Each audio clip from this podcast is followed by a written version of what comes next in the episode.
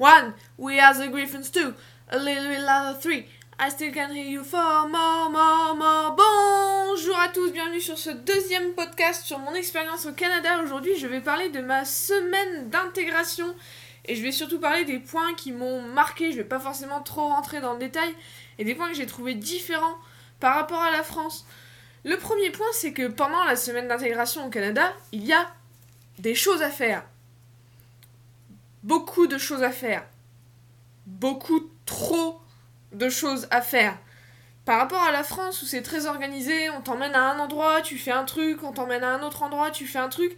Ici, il y avait toujours quelque chose qui se passait sur le campus, il y avait 10 événements organisés en même temps et à peu près chaque association a son petit événement pendant l'inté, il y en a vraiment pour tous les goûts. Il y a les associations artistiques, il y a les associations des spécialités, il y a les associations religieuses, il y a tout. Il y a les associations humanitaires également.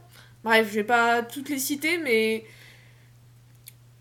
impossible de ne pas trouver son bonheur.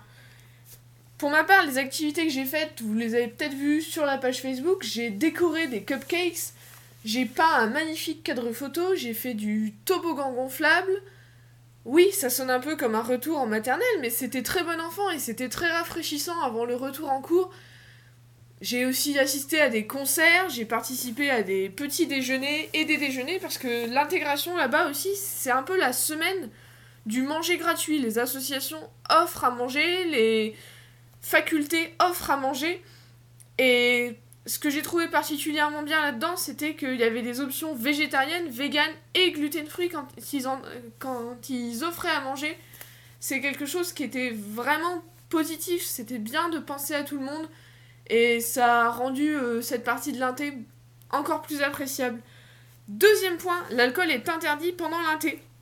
Alors c'est le cas pour euh, pas mal d'inté, mais ici on était très étonnés parce que la règle était respectée en fait.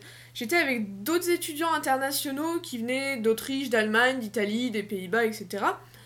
Et on était tous vraiment surpris de voir que, le, que cette règle était respectée. En soirée, il y avait des petits concerts et, et on voyait personne sortir sa bouteille d'alcool. Les gens n'essayaient même pas d'amener leur alcool. Alors, c'est aussi principalement parce que les événements de l'inté étaient en journée ou en début de soirée. Les, même les concerts pouvaient se terminer assez tôt.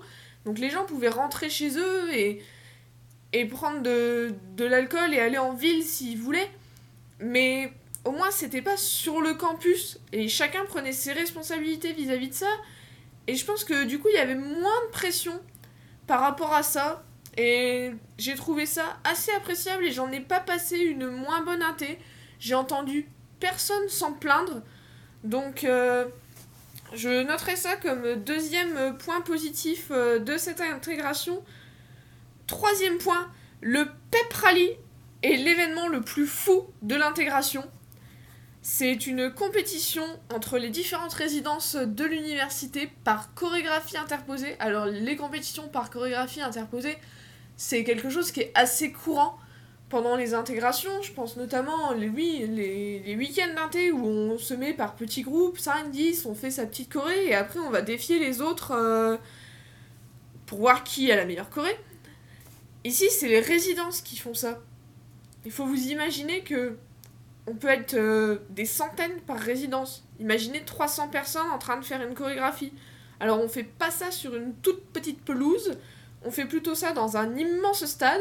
Comment ça se passe? Toutes les résidences rentrent une par une dans le stade après avoir passé euh, deux heures à pratiquer la choré, parce que même si c'est des danses très basiques, pour apprendre ça à beaucoup de monde, ça prend du temps. Tout le monde rentre dans le stade, les résidences s'acclament les unes les autres. Et je dis bien s'acclament les unes les autres, c'est-à-dire qu'on n'a pas de cris négatifs. On crie également le, le slogan de l'école, c'est ce par quoi j'ai commencé mon podcast, si vous vous êtes demandé ce que c'était, voilà. Et ensuite, chaque résidence rentre sur le terrain pour euh, présenter sa chorégraphie aux autres résidences. C'est quelque chose d'assez fou, que ce soit vu des tribunes ou vu du stade de foot.